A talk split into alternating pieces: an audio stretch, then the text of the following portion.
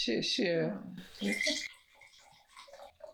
哇，你这个让我想起了，之前周杰伦那个，还有啊，那个半岛铁盒，你知道，你记得吗？就是他一进去跟他说什么什么有没有卖《半岛铁盒》这本书，然后他说什么前面前面右转，第二个架子上的是，然后他不是说的是他说谢谢，然后那个女生说不会吗？啊，我一直以为他说的是不卖 就是就是因为这本书对前面这个是，然后谢谢不卖。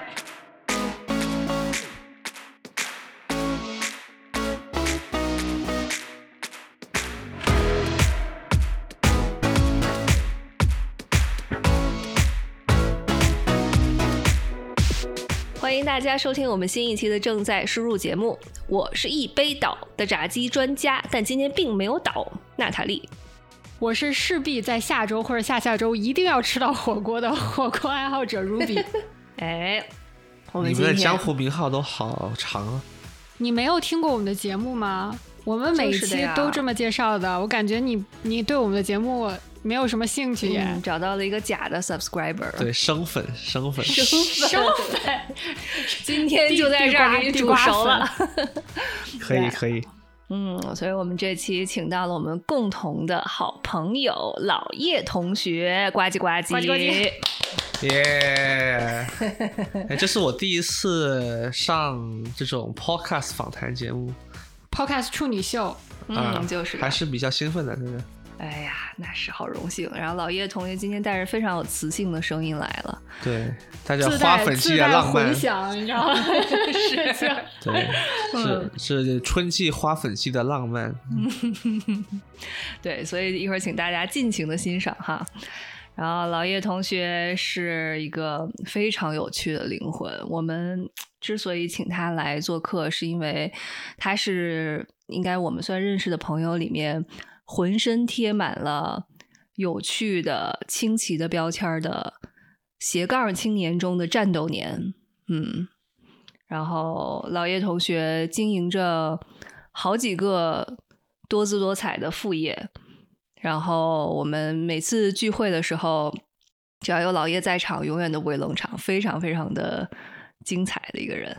那你要不然先跟大家自我介绍一下？对于以上的几点描述，我是完全不自知的。哎呀，呵呵呵，哎呀，端着，就这样剪了，重来。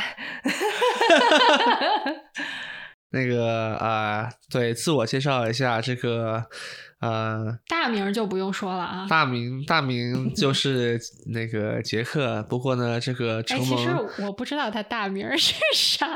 叫个那个以那个天下无贼那句话嘛，就说这个承蒙江湖人中不弃，对吧？都叫一声老爷。天哪，我都觉得我现在立刻矮了半截儿。有这句话吗？并不记得。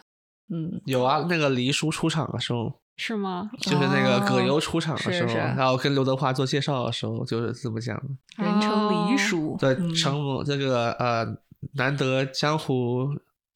呃，江湖呃朋友不弃，都叫一声黎叔。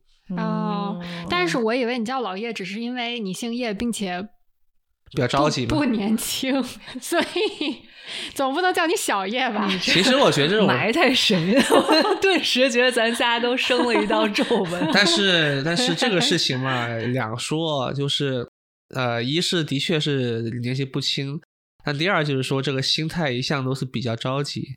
就是老爷这个名号是在我小学的时候就已经有人这么叫了，所以这个对我来讲已经已经比较熟悉了，就不是最近的事情。对，所以你从小就是一个当大哥的一个角色吗？没有没有没有没有，我不当大哥，但是从小是一种比较那个呃思想比较那个成熟的的那个角色。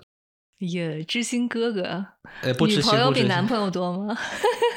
你你这个能播吗？这个 哦，对对对，这这点钱，这点钱了，没事儿，我一定会留着的。一般这种我都会留着的。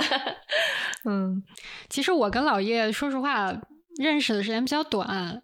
你你们是什么渊源吧？也不短吧。我认识老叶之后不久，就感觉咱们就都介绍到一起了，好吗？没有，我第一次见老叶是你跟国瑞结婚那天啊！真的吗？真的真的。我我还以为我们的友谊是建立在打麻将上面。没有，咱们是你们先结婚了，咱们才打麻将咱们就之前没一起打过麻将？没有，并没有啊！我那天是第一次见几乎国国瑞的所有好基友，是吗？那你也没有玩很多，因为我们俩也就多认识了一年多。对，每个人的时间的维度是不一样的，真的是，真的是。但是我们都属于相逢于疫情。对，不过相信大家也听出来了，疫情使我们建立了非常深厚的友谊和连接，然后在牌桌上彼此欠下了很多人情，就在此就不表了。咱们咱们每一次都记账，然后记到死也没有人请过客，是吧？怎么回事？到现在都没有一个人结账。导致这种牌局一点都不兴奋。所以，所以你现在已经放弃我们不跟我们打了，是吗？这个就其实老是三缺一嘛，不是吗？这个，嗯，下次我觉得最该买单的人是国瑞，他应该欠了所有人最多。我们是硬生生的把他从小白变成了这个这个初段选手，是吧？所以国瑞之前跟你这么多年都不不打麻将的吗？没有，他以前没有这种爱好。那你俩以前都怎么 hang out 呀？聊生意。我们以前怎么 hang out 啊？对啊，我们以前，我们从一起上补习课的时候就开始了呀。对，但是呃，小时候嘛，那一年杏花微雨。对，国瑞是一个国瑞跟我是一个能够在很小的时候一起畅想未来的人，所以这个还是比较深厚的少年情谊。这个，哎呀。这我之后得好好采访采访，看你们畅想啥未来。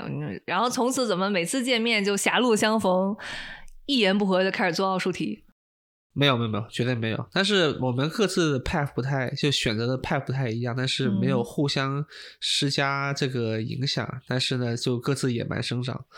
嗯，挺好的，真的是。我发现很多这种就是你知道。发小这样就是小时候的童年的朋友，嗯，就你未来不管双方的人生道路有没有交集，互相距离有多远，但是我觉得真的是能就是重新见面的一瞬间，你就能找到当时那个感觉。我觉得就是，但这是有前提的，这是有前提的，就是你发小可能很多，但是能够那个共同都在比较愿意去成长的道路上的人是挺少的。所以这个各自的成长不一样，但是各自在各自方向方向上面努力嘛。嗯，真是。所以国瑞是有哪一点征服了你？现在还保存在你这个 密友密友名单中？嗯，我们互相之间的这个建议跟批评都比较真诚嘛。对，然后又能够那个能理解嘛，能共情嘛。对。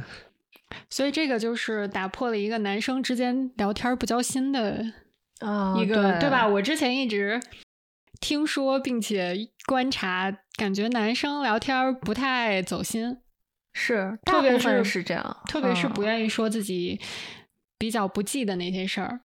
呃，国瑞跟我应该是属于聊天特别交心那种，而且我们基本上，如果我们两个人聊天的话，基本上没有什么低级趣味。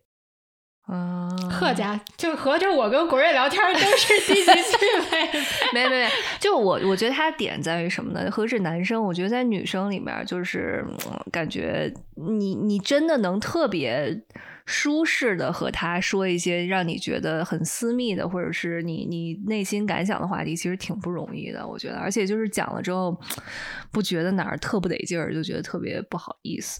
可能这种情况蛮少。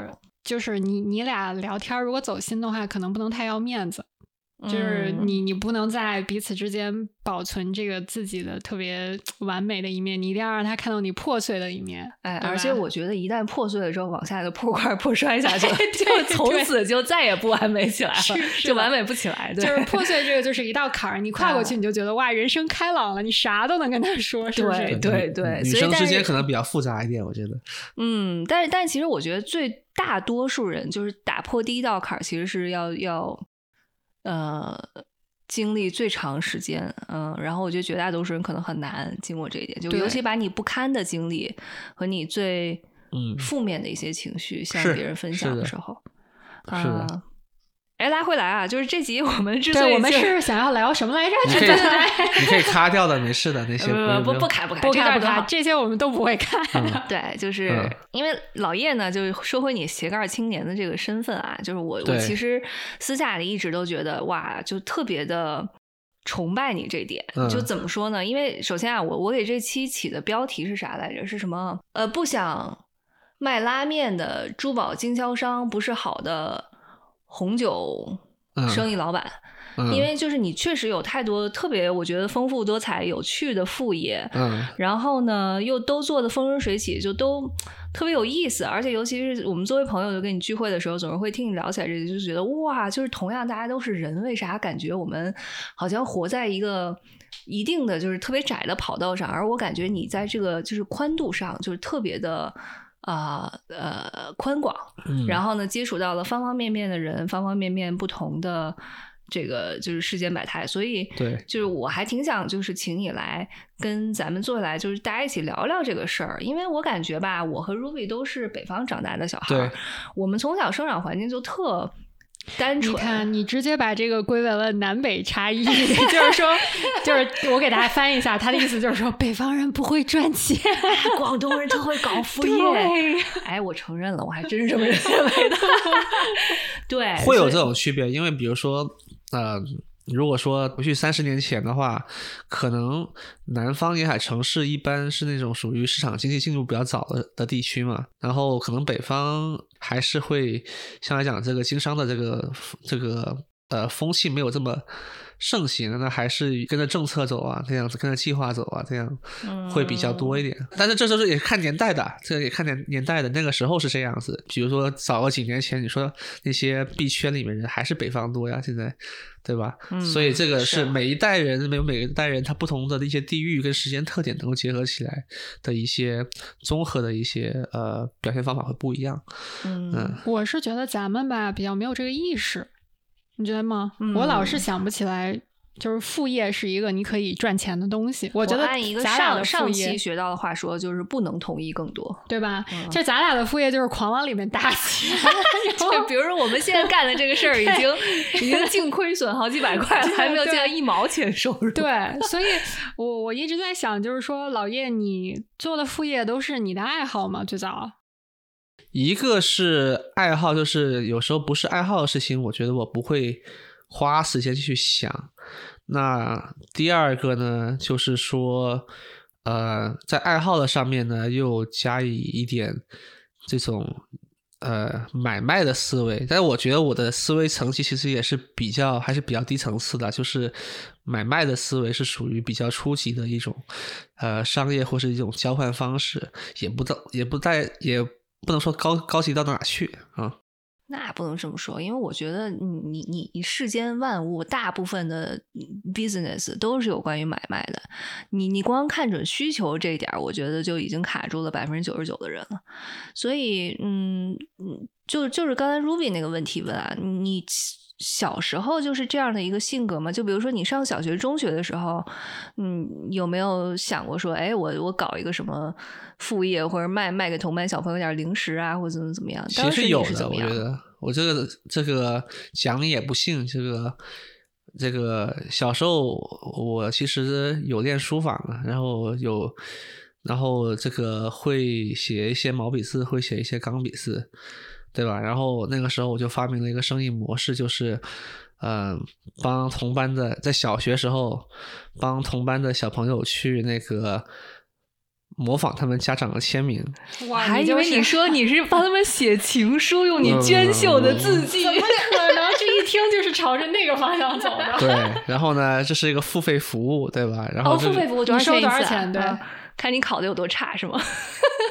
呃，主要是看你爸妈写字的潦草程度，还有你爹有多凶，能够满足我一些这个临时的需求，对，就够了。但是，但是你会发现，哎，你那个你会洞察到说，哎，这个小朋友是有这个需求的，他有时候可能偶尔是考差了，不想让他爸妈知道，对吧？然后又需要一个以月，然后一个他们家长名字写在上面去，对吧？然后你能够模仿他们。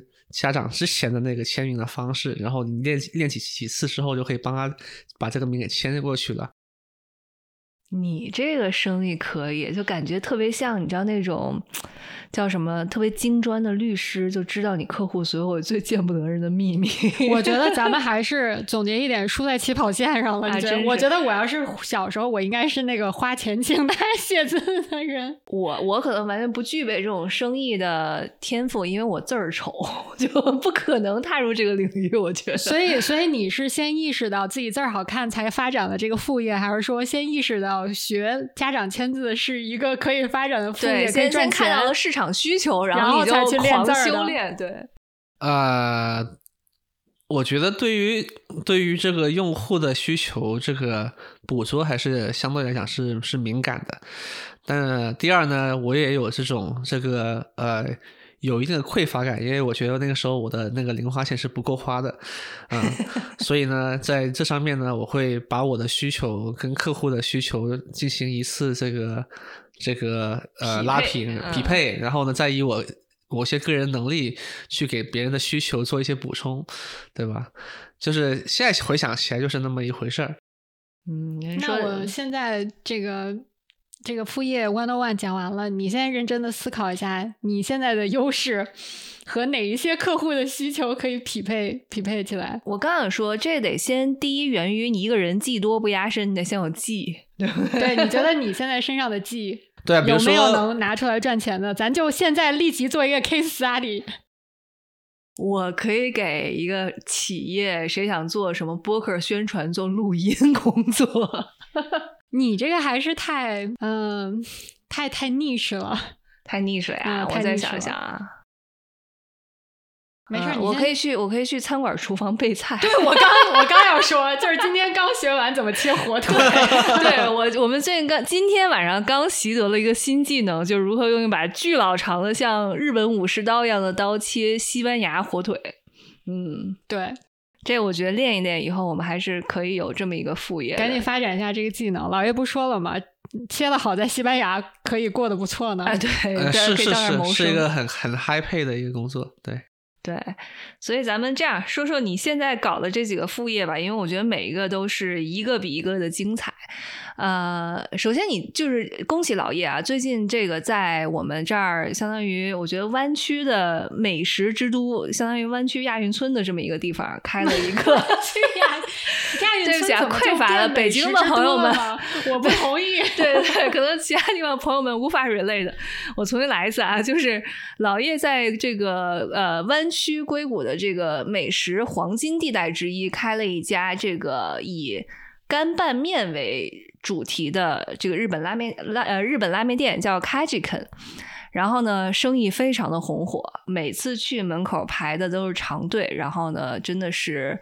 顾客们，这个叫什么来着？那个成语“络绎不绝”。络绎不绝。对我要我要还原一下，有一天我们在你们家面店的隔壁兰州拉面店吃完面以后，然后步行去你们家店门口参观，然后就看见那个他说八点半啊，是八点半左右，还有很多人排队，对，在外面排了可能得有十来米。然后 Nelly 跟我说了一句话，他说。哇，真有人排队，不是 请的群演呀！哎呀，当面社死，就是首先先没有光顾你们家生意，并且对你们家这个饥饿营销就是发出了质疑。哎，不不，但是我真的现在就是也是感谢，也是感谢，这个路过也是爱嘛，这个。我这打保票说，真的是非常好吃。我我目前为止已经去吃了大概三四次，且拉了我一个。好闺蜜去，然后她自己已经变成了一个就有年度的用户了。对，她会自己去。铁粉，我到现在还没有还没有吃过呢。啊啊！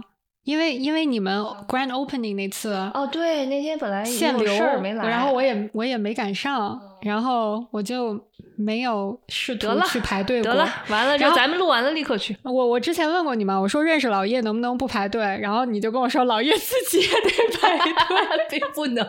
对，实行这件事情，其实我也是比较低调的，因为本来开业前我想着这个先安排这个四五波朋友，四五波朋友，这个过去捧个场什么之类的，结果开那个开店第一天开始就发现这个队很长，于是呢就就给我之前安排好的各波朋友那个发信息说，那个咱们晚一点再去聚餐吧。看上去那个还是排队时间比较长，也不好意思让你们排队。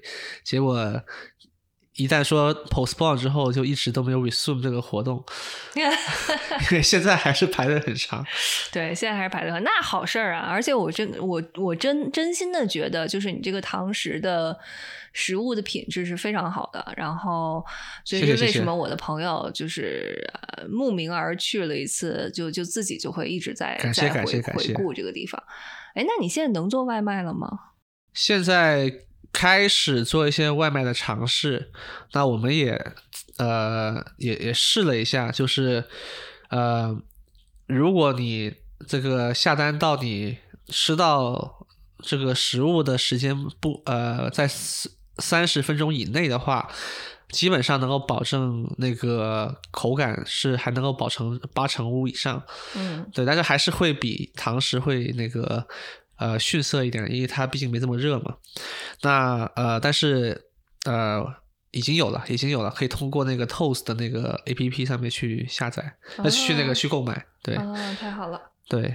那 Kajiken 这个是在日本的一个连锁的拉面店，是的，是的。那呃，你最初是怎么想到要，比如说加盟这么一个店，又是因为什么样的就是呃机缘巧合和他们产生了联系，然后开始真正开了一家店？我另外一个 partner 他在日本留学的时候，那个跟 Kajiken 的那个创始人然后认识了。然后当那个那个那个时候，他就说想把那个卡奇肯开到加州去，然后就这个提议，他们就就认真的去去去做了。然后呢，呃，我的 partner 当时其实还非常小啊，二十出头的样子。呃，那个呃，因为你毕竟是个商业行为嘛，那个所以要我们拿了整个加州的这总代理回来。那那个费用也是不低的。那后来他就通过各种关系找到了我跟我另外一个朋友，那我们就决定一起去呃投资这个事情。那是一一八年的时候，对，所以一八一九年的时候，我们已经把这个呃 Kajiken 在加州的总代理给盘了下来。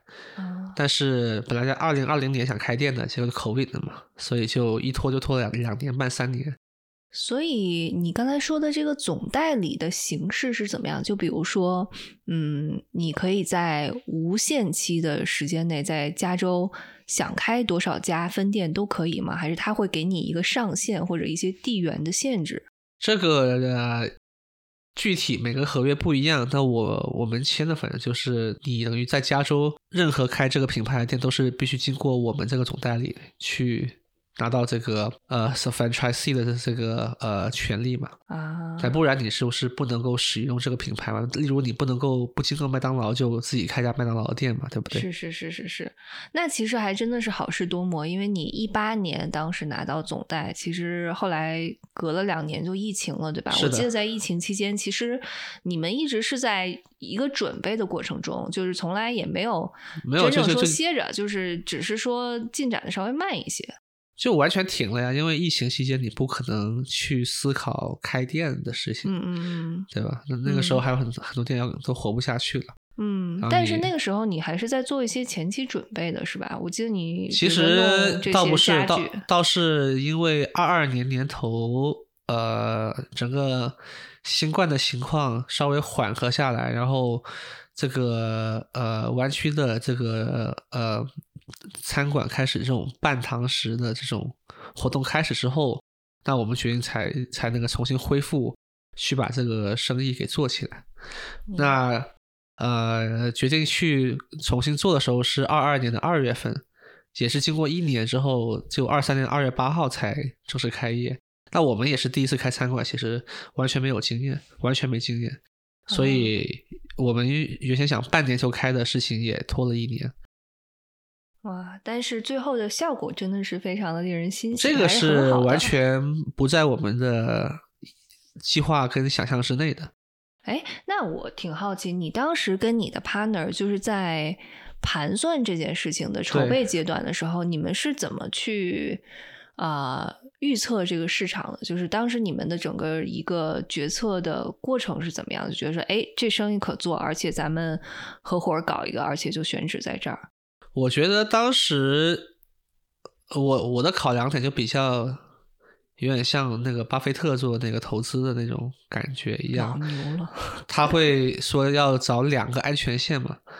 就是第一安第一个安全线就是说，这个投资本来不高，就本身不会特别高，是可控的，而且这就是他第一个 safety margin。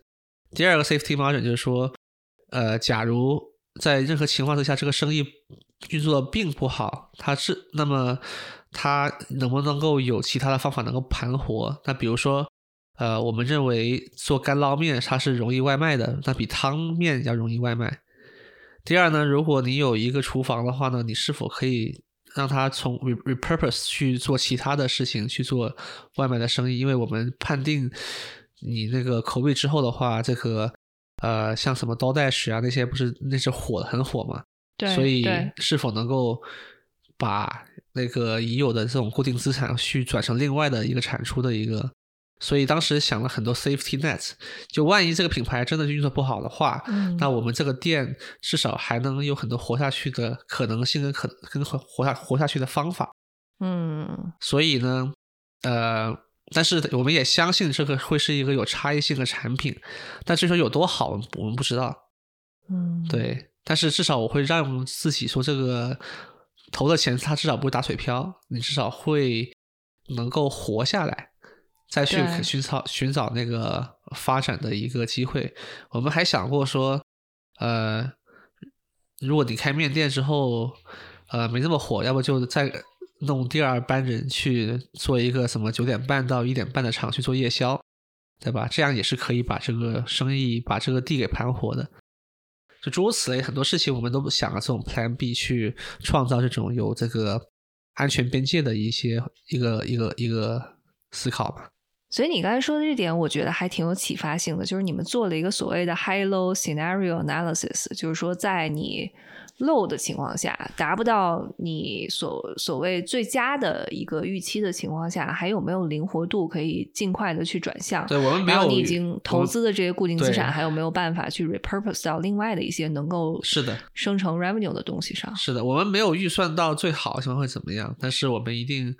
给最坏的情况打了个底哦，那其实是考虑相当的周全了。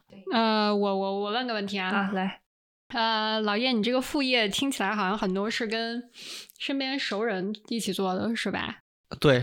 然后这些人是属于你特意为了做副业而特意去搜手来的呢，还是说本来大家就关系还比较好，只是说碰巧可以一起做个做个事情？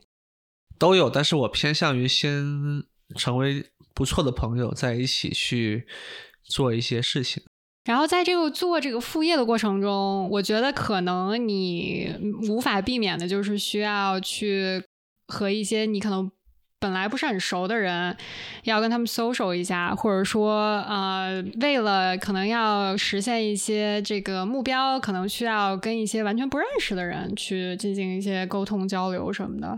做副业这件事情，它有一个比较高的门槛，就是。感觉上，你必须要是一个比较善于社交的人。如果我是一个社恐，都不能说社恐。如果我是一个脸皮有点薄，然后不是特别会跟陌生人进行这种啊这种社交活动的人，那我是不是就不适合做副业？呃，我觉得不是说副业不副业的问题，就是你是不适合赚钱。呃，不适合去做一些。业务性质的有 sales 性质的一些活动，对，就是说你要去 pitch 你的 idea 的时候，其实就是一种 sales，对吧？你你希望别人去 buy in 你的 idea，那无论是一个产品，还是一个想法，还是一个 proposal，那么你都要有这种其实能够跟别人就 pitch 的能力。当然，很多人天生就很强，他可能就是说，哎，给能给别人一个什么 elevator speech 啊，什么。三十秒之内，然后热血沸腾的，然后把别人的这种情绪带动起来，然后又逻辑清晰的，那这种是比较高高段位的嘛，对吧？那从陌生人到熟人就只需要很短时间。但我呢，应该没有达到这种，而且不想成为这种。我我认为这个好好的慢热型的也是可以的。嗯，是，而且我觉得看做什么生意，就是也许因为副业分很多种嘛，就是这个千奇百怪的。但是我觉得，如果如果你实在是觉得自己不想要 in person 的有销售的行为的话，其实你看有些手艺人开一个 Etsy 的店，他也不太需要。对，但我觉得跟一个人销售，本质上是我本身很认同我做的事情，就是我没有去卖一些我自己本身不认同的事情。嗯。所以我认为我参与的事情都是这个挺美好的。那我我其实是带着一种这个第一分享我自己认为这是好东西，把这个 idea 给你，然后我认为你也能从里面去 benefits。所以你这个副业主要是兴趣驱导的，对，然后驱动的这个东西，也就是说，其实人家不是很土的一句话，说什么每天说你睡醒就觉得我我今天要做自己热爱的事情，你就充满了活力。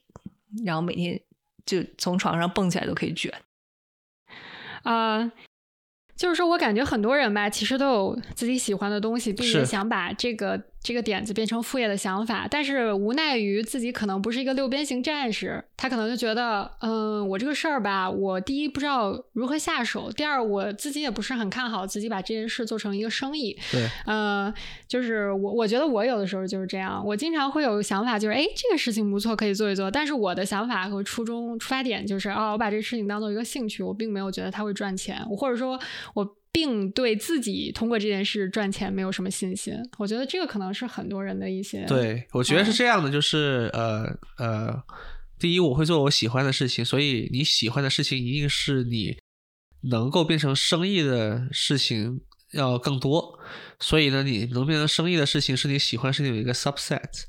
嗯。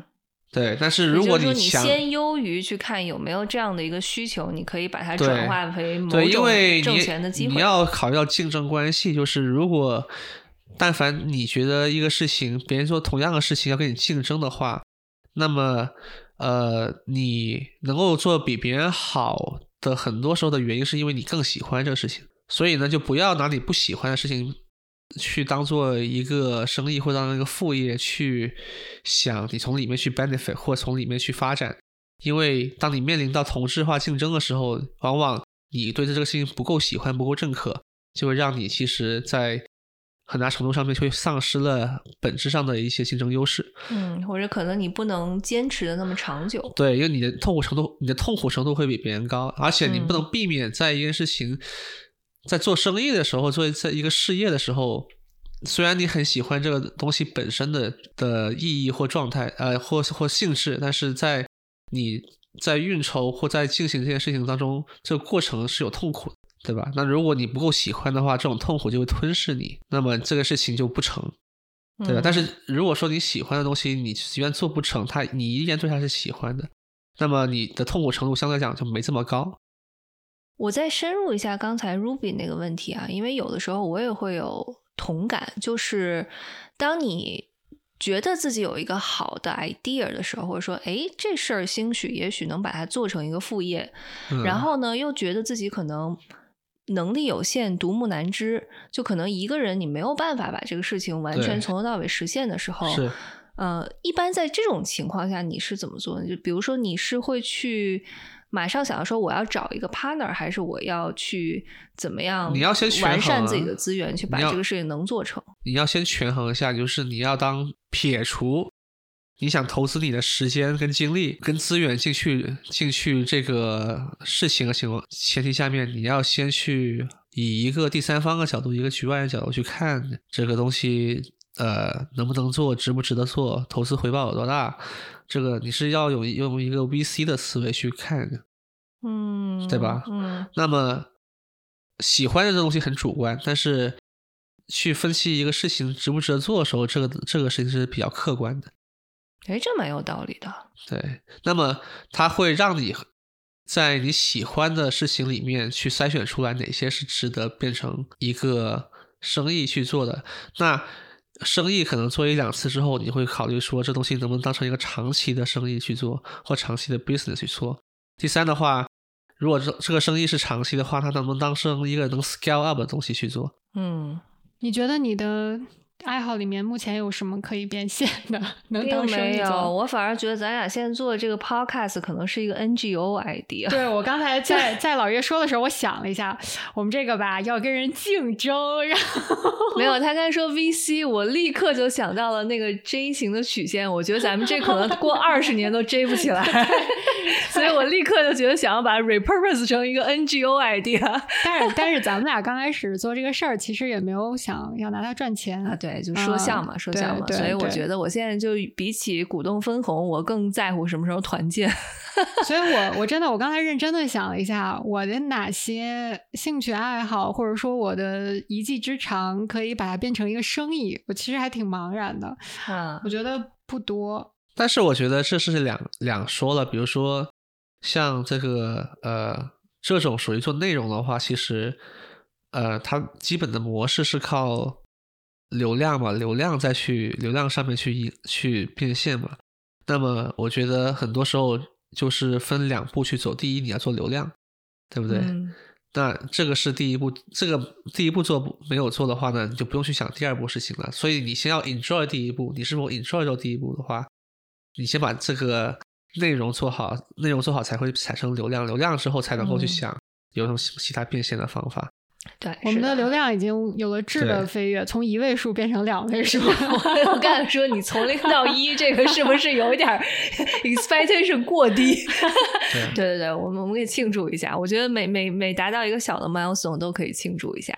但但是我觉得至少你会认为这事情，呃，这种访谈是挺有意义的，因为如果你换个场景的话，你可能很多这种话题你也你也接触不了，你也不会去。在对话的过程当中，去产生更加呃多的思考，就对你对我们参与人本身这个意义也是蛮大的。即便这个呃我们的这个呃节目在前期特别这么早期时候，那个宣传效果有限，对不对？流量未必大，你未必能影响很多的人，但是你自己肯定是会被影响到的。哎，对对，你这点说的特别对，因为其实刚才这些变现什么，我觉得都有点半说笑的含义。我觉得。做这个事儿，我我我自己最大的目标就是，说白了，感动身边的人，感动自我就够了。我完全不觉得要把它弄成一个有无数商务，然后有 VC 来投资的东西。是的，那你其实已经把这个事情你想的很透了，那么因此你做的时候就没有很多的心理的障碍，就不像说很多人为了要成为什么网红啊什么之类的，他会在镜头前面什么说明天要搞个十八个小时去。吸引这个流量，那么他们就会有这种比较这个痛苦的过程需要去承受。真的是的，我觉得其实如果没有这个契机的话，我们可能很难跟很多人坐下来非常系统的聊一下这些话题。哎，而且就 Echo 你刚才说的很微小的一点，其实我从疫情以前，就是几乎是你想开拉面店的那个时候，我就想弄一个 Podcast。然后一直都没有做起来，就是卡在刚刚 Ruby 说的那点，就是我觉得一个人做又辛苦又无聊，我就觉得没有什么动力。但是后来吧，我就发现，你看你找到一个 partner 一起来做这个事儿，立刻就觉得有趣了，因为你任何的啊 labor 和你所要付出的努力都减半了，但是我们能 reach 到的身边的朋友和我们做的乐趣都都成双倍了，所以就觉得哎。一下子就做的觉得特别起劲儿，而且我感觉你这个定位好像跟之前，因为我看过你之前写的那些初步的有几期的策划哈，我觉得之前的好像更偏向于严肃一点的，就是你特别想通过这个节目。有一些输出，就不管是你的输出还是嘉宾的输出，你是特别希望他有一个输出的。但是我感觉咱俩这次在做这件事情之前有赖的一件事情，就是这个就是 for fun，就是咱俩跟嘉宾都 enjoy 我们这个谈话就完事儿，就并不一定他是要一个非常有什么多么实际性价值。当然，如果他有的话更好。对，而且我觉得这个其实就真的是有点像一个声音日记，是记录了你人生每一个阶段，甚至是把某几年拿出来单独切片，他那个时候的一些所。思所想，就比如说我疫情前刚开始有这个 idea 的时候，我是想把它做成一个比较私人的一个播客节目。后来疫情了，对不对？大家都突然有一天闷在家里面出不来了，然后都很觉得很 isolated。然后我就说，哎，我想做一个节目来记录一下，就是咱们每天锁就是锁在家里面抢手指的时候，那个时候的生活心态。然后那时候可能会想到输出的地方多一点，因为就感觉好像过去这村没这店，就是人生有几个疫情。嗯，但是现在过去了，又觉得咱们现在这种形式挺好的，可能真的就是谁知道呢？我们一路走，一路记录。反正我我是觉得每天回家打了鸡血一样剪剪这个东西，然后 什么第一天录完，第二天剪完，对，两个小时的节目这么快。我一开始还想说，哎，你怎么第二天就开始剪了？后来发现我也是这样，第二天就开始听，所以我剪到半夜两点。过过去一个月，我觉得我们真的是为了这个纯兴趣的 side gig 花了很多时间，但是又觉得特别的对。但我是觉得很乐在其中的，就是并没有人拿一个小鞭子后面抽着我剪剪这。这个节目，但是我就自己很开心，嗯，是非常好，我觉得。对，哎，话说回来哈，因为那个老板，呃，老板 老叶，老板 也也并没有错，对对，老叶老板，老叶老板呢，还有好多不同的这个 side gig 都很有意思。我其实最想跟你聊的就是，因为你做了一个红酒生意嘛，然后我自己没事也喜欢小酌喝一两杯，然后呢，你开了一个这个红酒生意的一个。一个算是网店吧，叫月卓小教。对啊，哎呀，我要在这儿 confess 一下呀。嗯，就是我大约是从半年之前，我的 Instagram 一直给我推他们的 Instagram 账号，可能是因为我你并不知道那是我并不知道，可能是因为你们都关注了，所以他一直疯狂的向我推。然后我每一次看到以后，都非常不屑的说。这什么呀？是不是花钱了呀？为什么我每天都 Instagram 就跟你说你的朋友都在关注，你我就非常 stubborn 的，就是并不关注。然 后我前两天好像是看到是是是什么是呃有一个什么东西，好像是你跟老爷子就是怎么着在咱们群里发一个什么东西，我一看我说。这个 logo 看着吧，有一点眼熟，好像是 Instagram 上。我跟你说，那说明老叶你 Instagram 那个推广花钱花的还是挺好的，就是他确实啊，你没有花钱，他 algorithm 推给你的吧，应该是。我觉得是因为算法，他真的是算法推给我的，因为因为他知道你们全都关注了，但我当时就非常的傲娇，我就觉得这什么呀，这肯定花钱，我就不关注，然后就没有意识到这是谁。我我应该是玩这种社交媒体玩的特别差的一个人，对，所以我现在至今也不会买你们的 Instagram 应该就是雇我们两个给你们运营一下。哎，我真的觉得，尤其是现在，你可以借助 Chat GPT 来写一些那个 social media 文案。当时其实咱就好好策划过，主是主要是因为当时谁也没空写。但是我真的觉得，其实现在生产力已经 multiply 好几倍了，对，可以搞一搞。好，然后我觉得你们那个照片拍的需要。这个画质需要加强啊！就是因为我后来意识到这是老叶以后，我我感觉有些人特别努力在给自己搞一个 side gig。对对，我就是这个是属于我的为数不多的一技之长。是的，我们合作吧。我我可以我可以我可以免费免费给你们先搞一搞。对对，我帮你搞文案。我们合作吧，我们合作吧。对。所以所以就是说言归正传，就是说为什么要做这么一个 business？当然我知道这个肯定是你兴趣就是去驱使的这么一个例子嘛。那你当时是基于什么样的考量，觉得说哎时机成熟了？可以先干这个事儿。其实时机也不成熟，我学第二我也没干特别好，因为月卓小校它本来我定义是一个面对于呃美国华人的一个呃用中文为基础的一个 retail site。但说实话，后来我做起来真的觉得做 retail 的运营太太累了，太多事情要做了。其实说实话，我不太需要用。那个零售的方式去赚那个卖酒的钱，因为本身已经有比较成熟的一个做批发的一个渠道，嗯，然后这个从美国呃出口酒到中国去，中国那边有比较成熟的一个分销网络，所以那个其实已经支撑了比较久的一个呃小生意吧，对啊，那么所以呃，但是后来我想就是说呃还是想。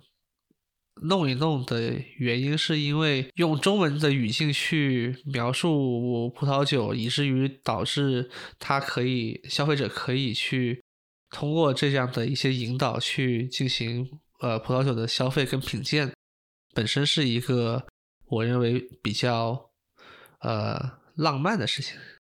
哎，我要跳跳出来现身说法来同意你这个观点，真的不能同意更多，是因为我觉得就是。住在 Napa Sonoma 的旁边，经常去喝红酒。但作为一个是的华人，就是我感觉我每次就是只要坐在那儿开始 tasting，虽然我自己不想，但是我脑海中一直都有一个就是装逼的一个就是副程序在跑。对，因为我是在用英文跟他讲着平常我根本就不会说的这些词汇，然后假装自己很高级。哎，我想我我我我没太懂啊，什么叫做用中文的语境来引导大家去饮酒呢？其实其实你解释一下，其实两个点啊，第一就是。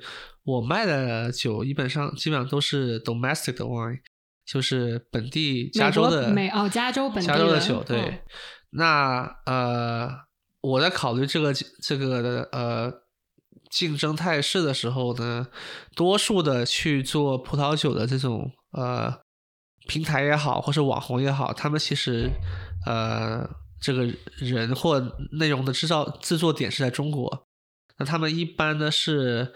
呃，比较偏向于这个全世界的酒都都拿来推荐，对吧？那么它其实对于呃美国本地的酒，它是比较少的这样的一个内容的制作。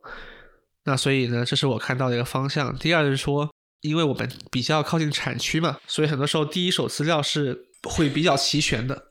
对，那么可以好好利用一下。但老爷，等一下，没有，我要把这个背景乐收进去，因为我们正在小酌，一边小酌一边听老叶聊红酒。你这个背景音收进去以后，有可能听起来不像在小酌，我有这个担心。所以我要磕一下。好好好，证明我你努力了，你努力了，我我回去听一下，再决定要不要留下来。好的，对。所以就是要同意你这点，就是因为我发现吧，就是目前市面上存在的这些中文的对于红酒的介绍的媒体也好，或者是账号也好，他们其实更多是介绍旧世界酒。尤其是我在中国国内的时候所接触到这些当地的经销商也好，还是哪怕是比如说超商或者是媒体，是的，基本上都是崇尚还是哎最最最最大家最崇尚就法国酒嘛。对，所以我觉得在哪怕。旁边住了这么多年，回到国内我会发现美国酒在中文世界里几乎没有任何的 presence。我觉得这是一个很大的缺失，非常少。就是说，你可能会在第一很少，第二缺乏系统性。对，就是你可能偶尔会在 Sam 看到一瓶三百块的非常 mediocre 的加州酒，但是根本就没有人知道。是的，我我有一次去北京。呃，二环附近的一家还是不便宜的餐厅吃饭，然后上面有一瓶价值六千六百块人民币的 Opus One，嗯，然后我就看了以后，我就觉得真假的，你们。只知道 Opus One 这一 个酒庄吗，就为什么会卖到这个价钱？是的，所以就是我我自己感同身受的去那个啊上海附近的那种，就比如 Sam's Club 去买酒，对，可能它红酒区百分之九十五以上都是就是旧世界的酒，有一点点加州酒，我感觉他们就是选酒的这个这个 curate 都是非常随意的，我感觉真的就是哪一家价格低进哪一家的酒。旧旧世界是什么意思？就是来专家，请介绍一下。就是这就是以欧洲为中心的葡萄酒产区嘛，在法国呀，什么意大利呀、西班牙呀、德国呀，就是传统的葡萄酒产区。对，葡萄牙呀，这种就是属于旧世界酒嘛。明白。对。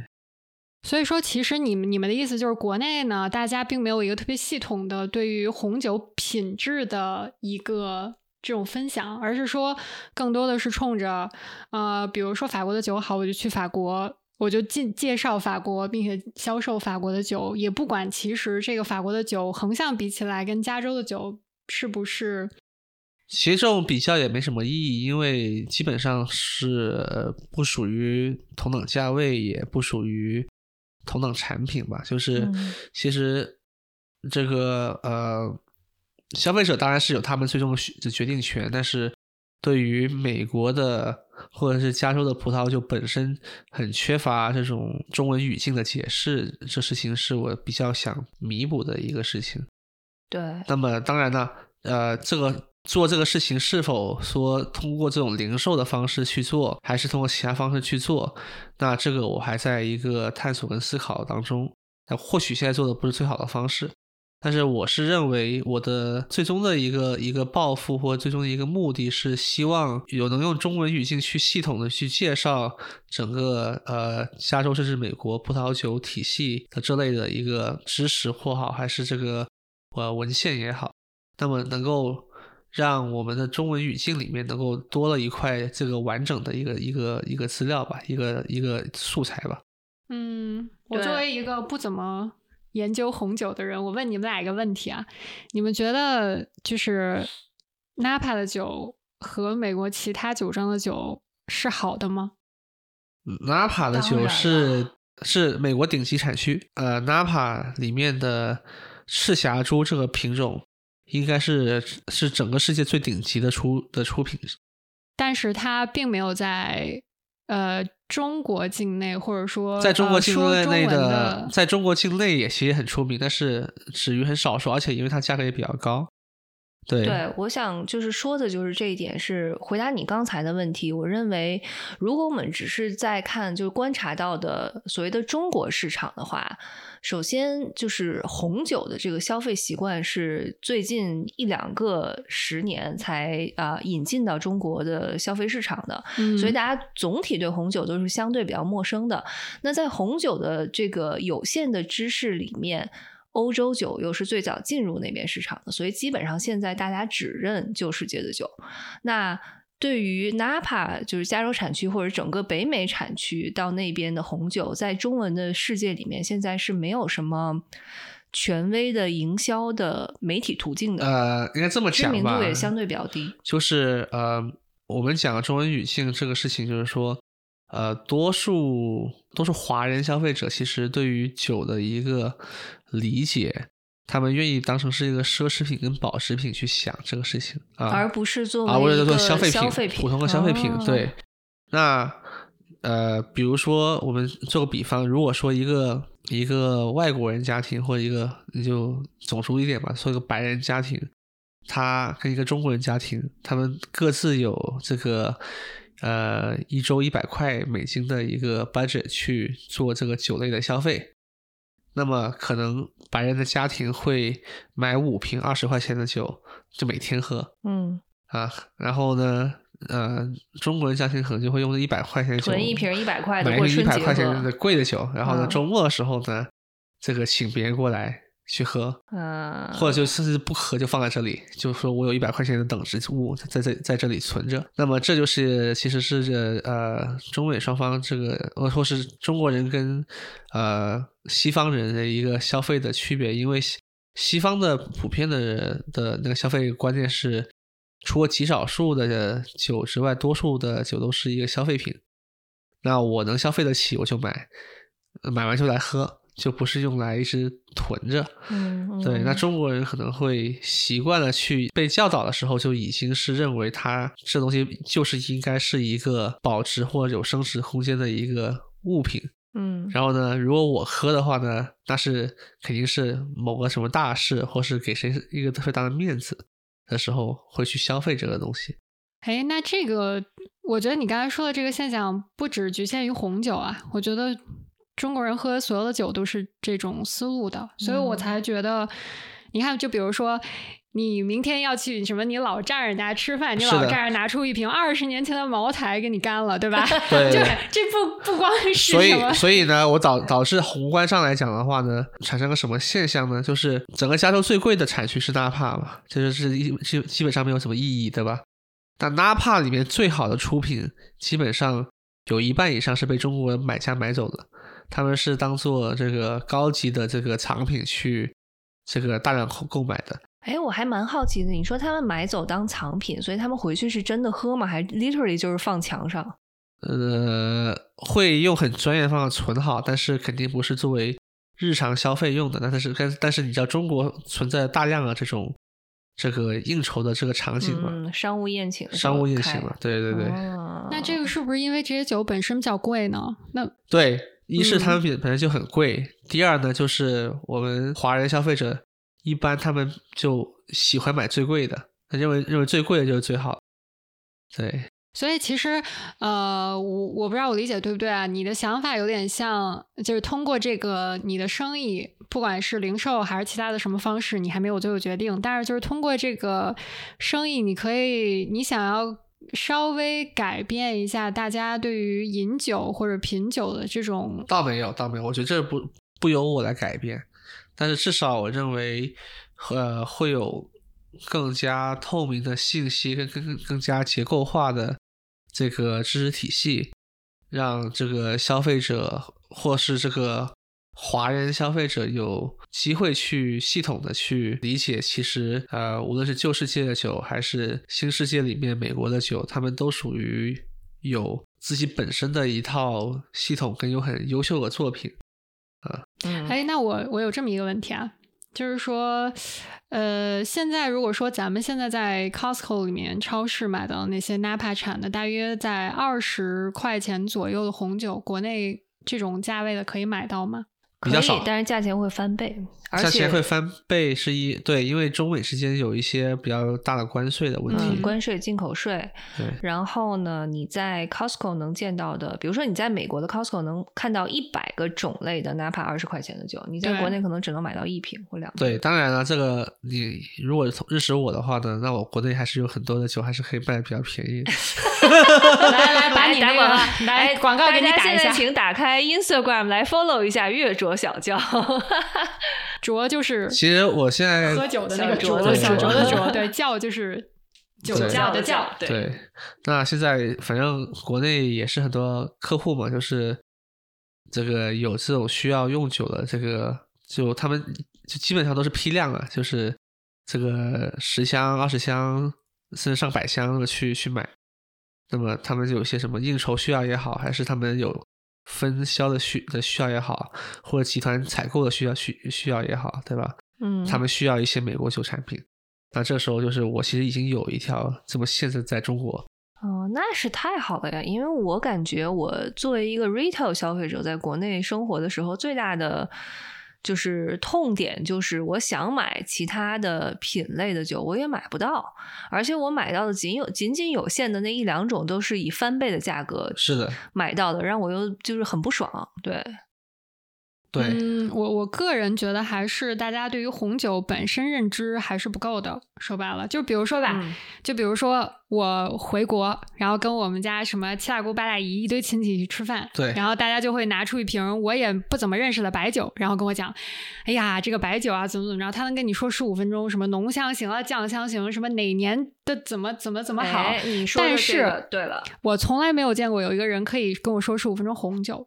对，而且其实浓香酱香这个说白了也是比较浅显的第一步的知识。我打一个不恰当的比方，就比如说，呃，像。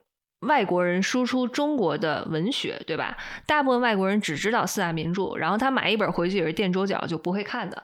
那就是我们中国人其实看国外的红酒有一点点这种感觉，就是其实你这是一个非常博大精深、非常多元化的一个文化体系。然而大家可能呃，就是接触到的相对是非常少的，而且就更不要提对这个。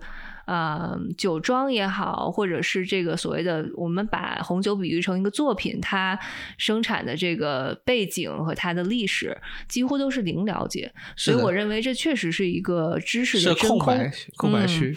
因为经常我觉得去 Napa tasting 的时候，你会觉得说，哎，每一个酒庄真的都非常的不一样，就是有呃好玩不好喝的啊，当然也有好喝，但是历史又很悠久，然后有很多故事的酒庄。我就会发现吧。我有的时候自己坐那儿，当然这这就是一个，就是你看没有成型的一个所谓的副业的 idea。我坐在那儿的时候，我就想说，哎，我应该写一个微博公众号，就是把这些酒庄的故事用中文记录下来。甚至我在那儿的时候，我都可以采访一两个这个酒庄的工作人员。我就很想让他们现身说法，把它做成一个小故事。我觉得它是一定有市场的，只是当然还是碍于太懒就没有做。对，碍于碍于写这件事情的复杂度并不低，嗯。嗯，是，但你看我我我自己就是一个还蛮想要吸收这方面知识的一个对，那这个也这个也基于其实你本身也爱这个产品嘛。但我相信这是一个呃，回到刚才你说的那点，就是市场的成熟度的问题。我认为市场是可以培养的，因为就譬如说你在国内有对你的红酒有大量的呃。批发需求的客户，他们之所以知道要消费你的红酒，是因为第一，他们懂得喝，对，爱喝，而且很可能有一些海外的留学或者是经验的背景。那我相信现在这样其实类似经历的人越来越多了，所以这个市场一定是能培养得起来的。呃，我相信是啊，但是我也呃比较客观的认为这也是个漫长的过程。所以呢，所以第一点就是我还是会反复去问我自己是不是很喜欢的东西，这当然是肯定的，对啊，无论这个生意做不做啊，无论这个生意呃我或这个嗯这个做这个文化构建的这个事情要不要长期做，那我还是一个特别喜欢喝这个加州葡萄酒的一个个体。所以呢，这个东西不会对我的痛苦感带来特别大，只是说我的努力程度，这个呃，会根据不同的时间投入的不一样而已。嗯，对，是是是，嗯，反正我的感觉就是红酒呢，在进入中国市场的时候被。和一些小众的高端的，说白了有点装逼的人群联系的过于紧密，所以说我认为中国的大众并不认为红酒本身跟他们大部分人有什么关系，它不像是我出门喝喝个啤酒。它它主要它主要的一个区别是说，呃，中国普遍大部分的绝大部分人的这个呃饮食的习惯，其实跟葡萄酒不一定很配，因为。要不就是我们的这种传统的食物，要不就是我们的那个呃圆桌的吃饭的文化嘛。撸撸串的时候 拿出一条 silver，然后开开。是的，是的，毁了，毁了。但是，但是，只要还有个百分之零点五的人对这个事情是有有点追求的话，我觉得这也是一个，嗯，也是一个值得去去宣传的一个市场啊。毕竟你市场基础在哪儿，百分之零点五已经不少了。对对对对，我觉得就是把他介绍给喜欢他或者有可能愿意了解他的人就可以了，咱也不强求说是。是而且无论全要，无论这个事情的中文语境的这个内容跟文化存不存在，本身美国加州的葡萄酒，甚至是纳帕的葡萄酒。已经是从过去的四十年，从一个名不见经传的一个小地方打造成或进化成了这个世界一流的产区。这个东西是无论你华人 care 不 care，已经是一个历史，已经是一个不可磨灭的一个进程，对吧？所以它本身就有它很值得去跟别人讲这种故事的地方。哎，我插播一个问题啊，老爷，在 Napa 和 Sonoma 地区。有多少华人的创业者现在搞酒庄这个生意的呢？不少啊，除了姚明我认我认识的，众所周知，对，我认识的十来个是有的，十来个，就光我光我认识的就十来个，但还有很多我不认识的。有酒庄是吗？在种葡萄，在这个这个产业链里面有很多的一个环节嘛，你可以是你可以是从种葡萄开始到酿酒。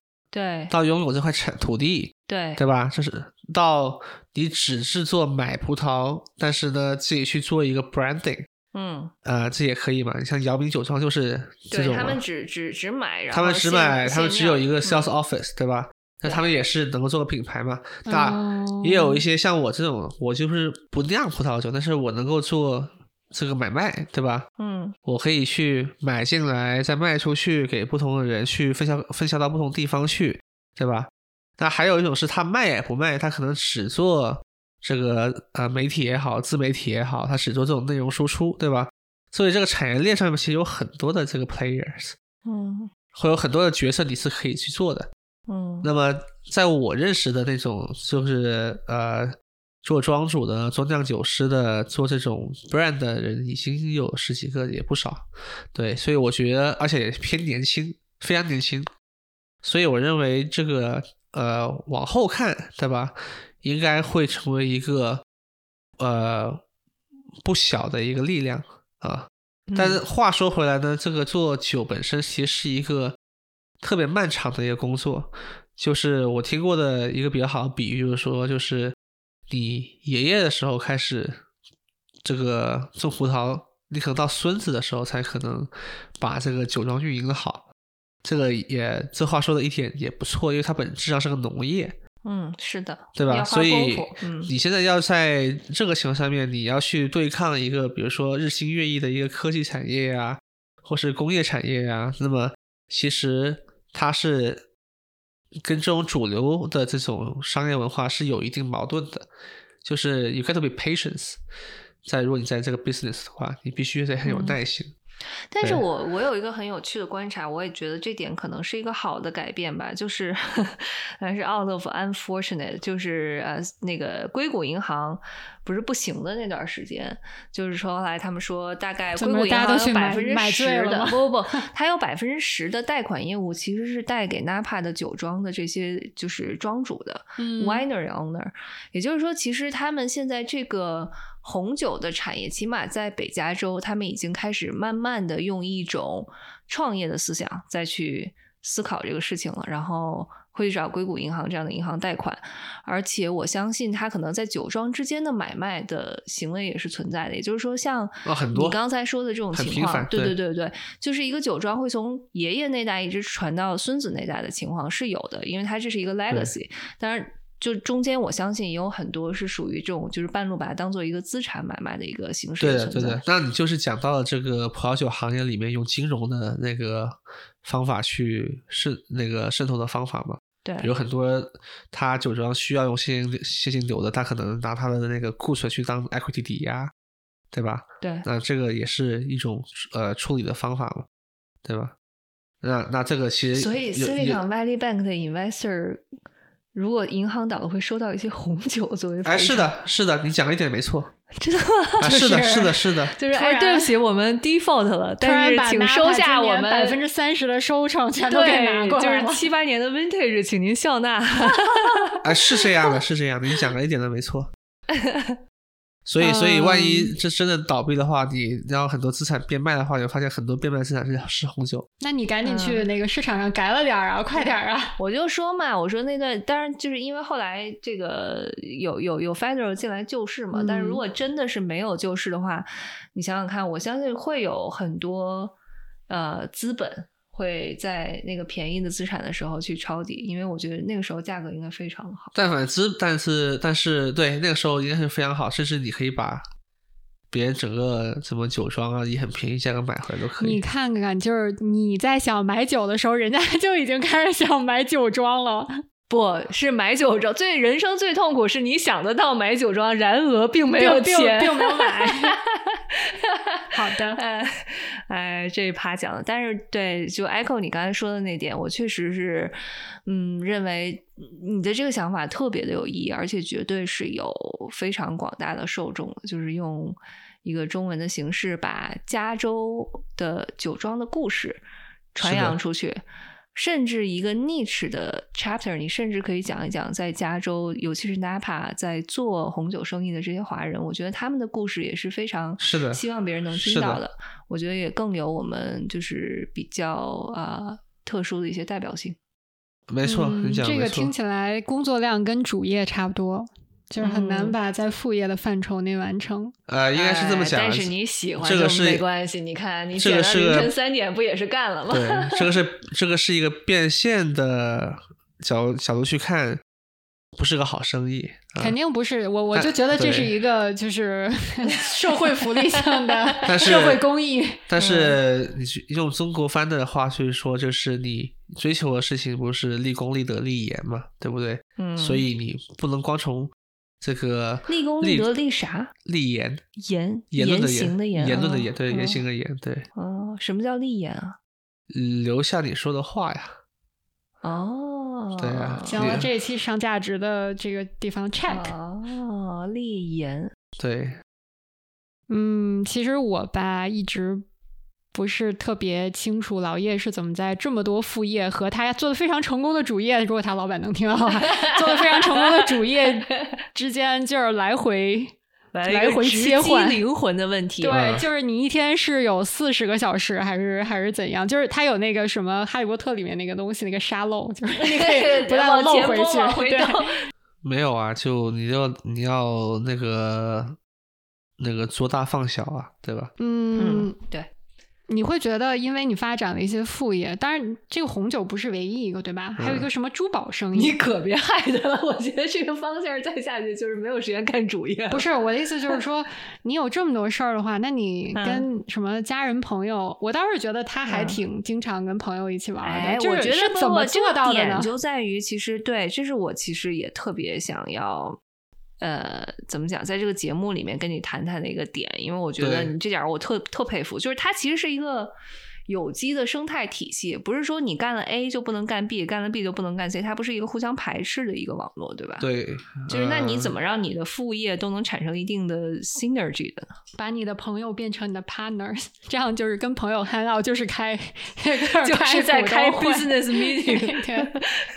嗯，对啊，那呃，我在主业里面是做一个业务的角色嘛。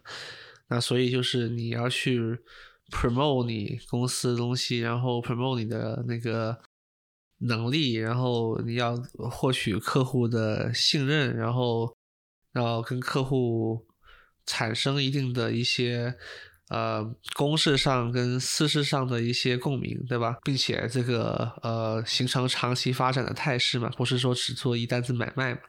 那副业的那个逻辑也是一样的呀。所以大的方向上面，你身边的这种做的买卖跟你做的主业其实是有很多内核里面很相似的地方。对，嗯，我我其实特别就是比较比较羡慕 sales 做的好的人，我就是一个极其不会做这种什么 promotion 啊什么。对这种方面的感觉非常没有没有天赋，我觉得这不止天赋，我我觉得更多的是你肯在这个上面花时间琢磨和努力。但是我自己这点其实也非常的欠缺，就是我觉得，嗯，我我觉得一个好儿，当然就是老叶可能最有最有资格评判，就是我觉得他们真的是比较会花时间思考每一个他所认识的人的。需要的东西和他们可能起码是现阶段呃最大的追求，所以你才能够有机的把他们的需求和他们和你能给予他们东西连接起来，然后给予的这些东西不一定是你马上先要卖给他的东西，而是你可能会连接连接资源给他，连接你认识的人脉给他。然后呢，eventually 它可能会变成一单生意，但是你也不是说，我认为高级的销售应该也不是说，咱俩第一次见面坐那儿我就想卖给你什么东西。是的，对你讲的是对的，就是我觉得最好的生意是基于一种利他的思想。然后的话，然后在利他思想上面，才可能从他的从你用户角度上面去考虑，说他会在某个阶段里面需要怎样的一些帮助。然后呢，如果说你的东西跟他匹配不了的话，那你就可以介绍一些别人的东西能够跟他匹配的东西，对吧？然后形成一种利他的行为。对。那如果说这事情刚好又是你能够 supply 的话，那么当然这个就变成是更加好的一个事情。但是以利他的这个想法去先走的话，基本上即便买卖做不成，朋友还是可以做成的。嗯嗯，那你在做这些事情的时候，比如说你每天工作了特别晚，然后晚上九点半了，突然有一个人，他可能跟你生意上没有特别多的联系，但是你们可能是通过工作的这种机缘认识的，给你打电话说老叶，我这儿有个事儿，你帮我弄一下。这个时候你会把它当做工作来做呢，还是你就是说哦，我认识了一个人，他需要帮忙，那我看看我能不能帮他？会的，后者后后者。那他还是一个挺，就是我像我们认识的。B 姓女子，你知道我在说谁吗？哦哦，对，就是他们是是那种我在帮你的时候，我并没有想要图你什么，而是他是发自内心的特别 enjoy 帮助人的这件事情，就是他他不会把这个当做一个负担。对，所以我觉得这可能就是你刚才所说到的一种天赋，就是我觉得这个绝对是一种性格特质，不是每个人都可以这样的。对，对我我我我 relate 的一点就是，我最近啊听了一个 podcast，他是在讲就是洛克菲勒家族的发家史。嗯，然后呢，其中就讲到，就第二代洛克菲勒，就是呃，就商业上特别成功，真的很想来赚钱。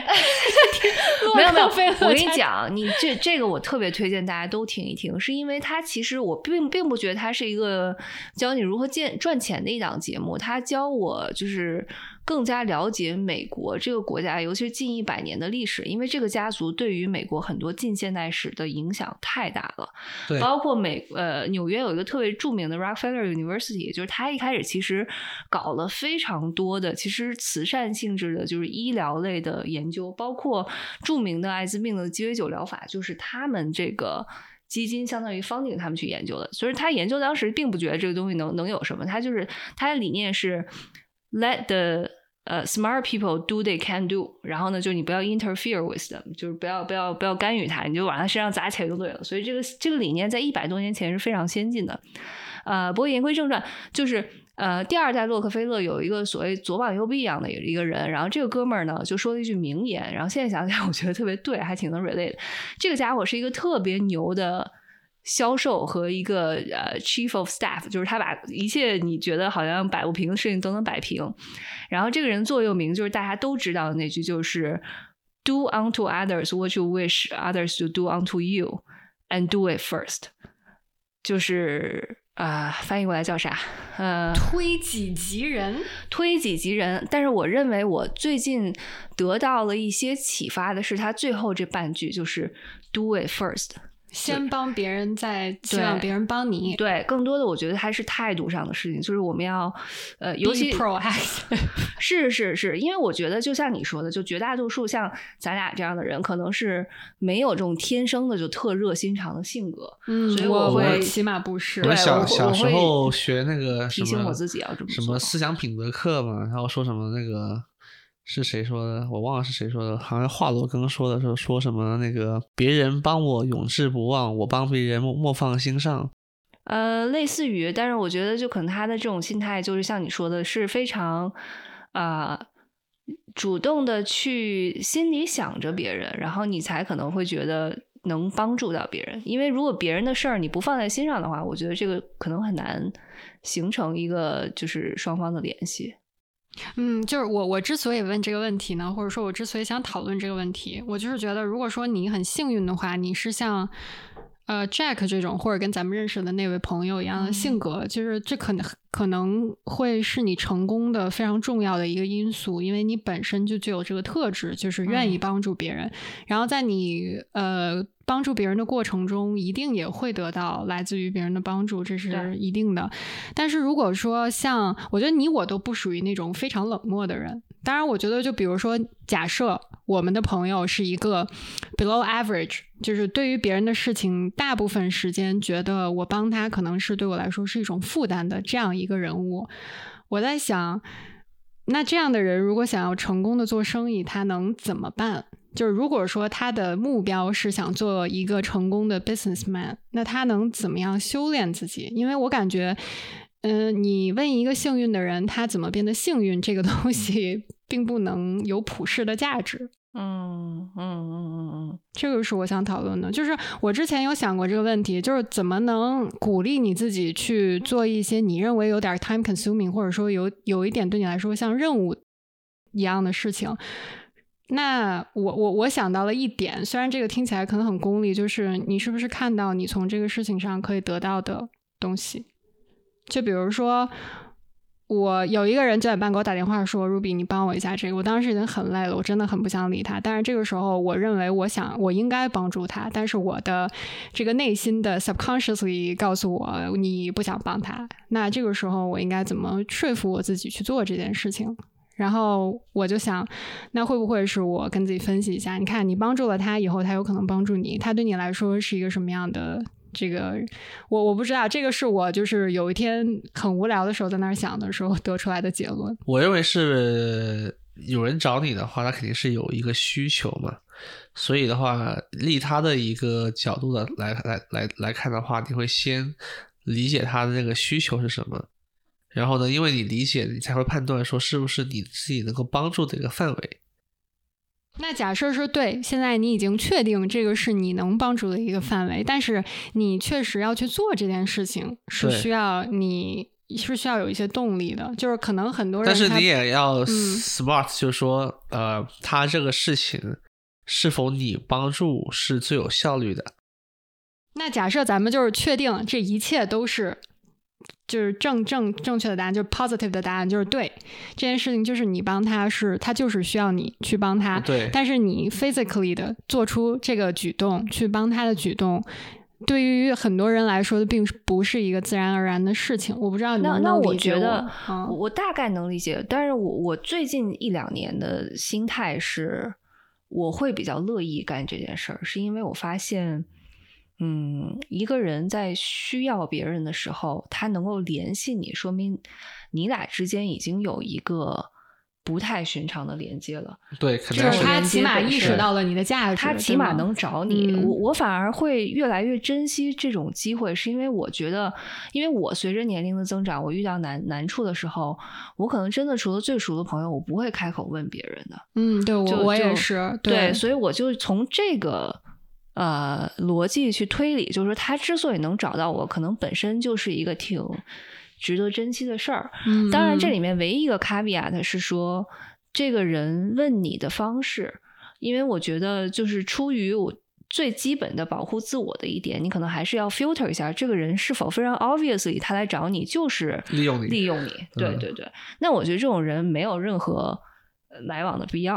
就算了，可能也许大多数的情况下，大家也不是这种本着利用别人来达成一个什么事儿的心态来找到你的。那我觉得其实还是挺好的一件事。我觉得一个是要利他，第二个是要真诚了。就是如果你实在是没有那个时间、没有那个精力的话，你也可以很坦诚的跟他讲说，这个我认为你可以怎怎怎怎么做，但是呢，或者这件事情呢，我的确我懂得怎么怎么怎么做，但我现在的确没有这个时间或没有这个精力去做这个事情。对吧？然后这个不是这个每个情况是肯定是不一样的嘛。那么在这种情况下面，我会我会用这种方式去跟别人沟通，说呃，你这个事情我认为应该怎么怎么怎么做，但是呢，我没法去帮你去做这一段。但是你按照这个逻辑的话呢，应该是能够找到谁谁谁去解这个题。嗯，对，是，嗯，其实我对我我我稍微理解到你刚才说的，就是你认为。嗯，他找到你本身就是第一，他可能认为你是一个有价值的人；第二，就是他是真诚的，就是认真的觉得你是可以帮到他的，或者是他愿意信任你，就是跟你说这件事。这个确实，因为我们应该基本上能判断说他是否只是纯想利用你，还是他的确遇到了某些事情。对啊，对，这个应该是可以活这么大了，判断不出来也有点。举一个例子，就是我可能很多年前了，是还上学的时候。啊，就有一个有一次和我的几个好朋友一起去参加一个 event，然后在比较远的地方，大家要开车去，然后还要在那儿住一天。然后呢，这个时候就有一个我们都不是很熟的一个女生朋友。Uninvited 就是不请自来。他下了飞机之后就联系我们说：“哎，刚好我也要来，怎样怎样怎样。”后来我们也没有把他当回事儿。然后他就突然间 show up 了，然后一路都 tag along，就跟我们在一起。后来我们要回酒店睡觉了，就感觉他也完全没有要走的意思，就是好像要跟我们回一起回去住。后来我整个那天都很烦恼，但是我也没有办法鼓起勇气拒绝他。后来我们就一起。下榻那个酒店就莫名其妙多了一个人，就觉得很麻烦，你知道吗？然后我忍到第二天我们要回去了，然后这个朋友呢就会也做出一副理所当然的样子，就是要就是啊烧我们的顺风车回去。但是我当时做了一件我到现在都觉得很爽的事情，就是我把它丢在了那里，我根本就没有载他回来。他是飞去的，我实在觉得这样太 cheap 了。嗯，我觉得你这个就是非常 obvious，因为对我而言，就是如果说是我非常熟的朋友，嗯，然后你就算半夜两点找我，我也立刻出现。有的时候会让我思考一下的，就是我并没有跟一个人很熟，或者说我跟他非常久没有联系，他突然冒出来找我帮他做一件事情，我就会稍微有一点烦恼。对，就是这件事情。后来之所以我我发现让我烦恼的点在于，嗯，哪怕我们不熟，哪怕我们是一般般的朋友，如果你需要帮助，你突然出现了，你好好的问我，你你问出口这句话其实不难，但是问题就是从头到尾他都没有，而是直接 self assume 他是被。他是可以和我们一起的。我明白你的意思，就是说，如果他说，他说，你看那里，我今天来了哈，我能不能跟你们蹭一蹭啊？对，你可能就会说可以，我就会说可以。可是他从头到尾都结束了，也没有问过我，我就很不爽。对对，我现在的思路呢，就是呃，我是一个就有稍微有点 exclusive 的人，有时候啊，就是我的密友的圈子非常非常的小。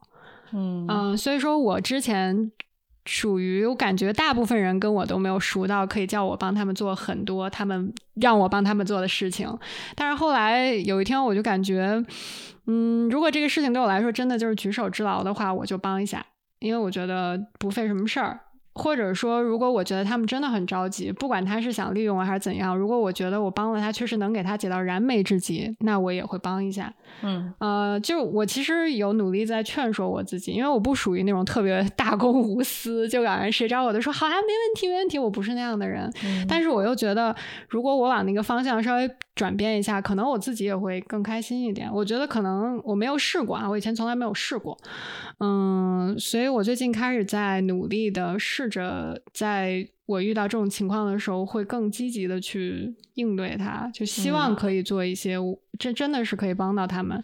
当然，我最早劝说我自己迈出这一步的，就是一个非常功利的想法，就是你现在帮了他，也许哪一天他就可以帮到你。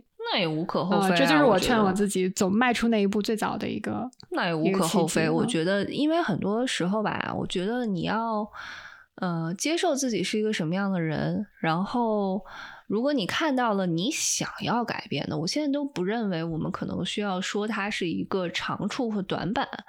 你想要改变自己的方向，你就尝试着去改变改变，不行就算了。因为我现在对这些事情都不觉得需要强求。一个人是与生俱来的性格，咱就说谈恋爱找对象嘛，对不对？你如果都不能改 变对方的话，你还祈求说，哎，明天我就洗心革面变成一个不一样的人，我觉得不太不太可能。其实还还可能，因为我在过去这么几年中，可能有两次到三次，是我真的很需要一个我有一段时间没有联系的朋友帮我一个事情。我当时做了非常非常久的思想斗争，去跟他们提，因为我觉得。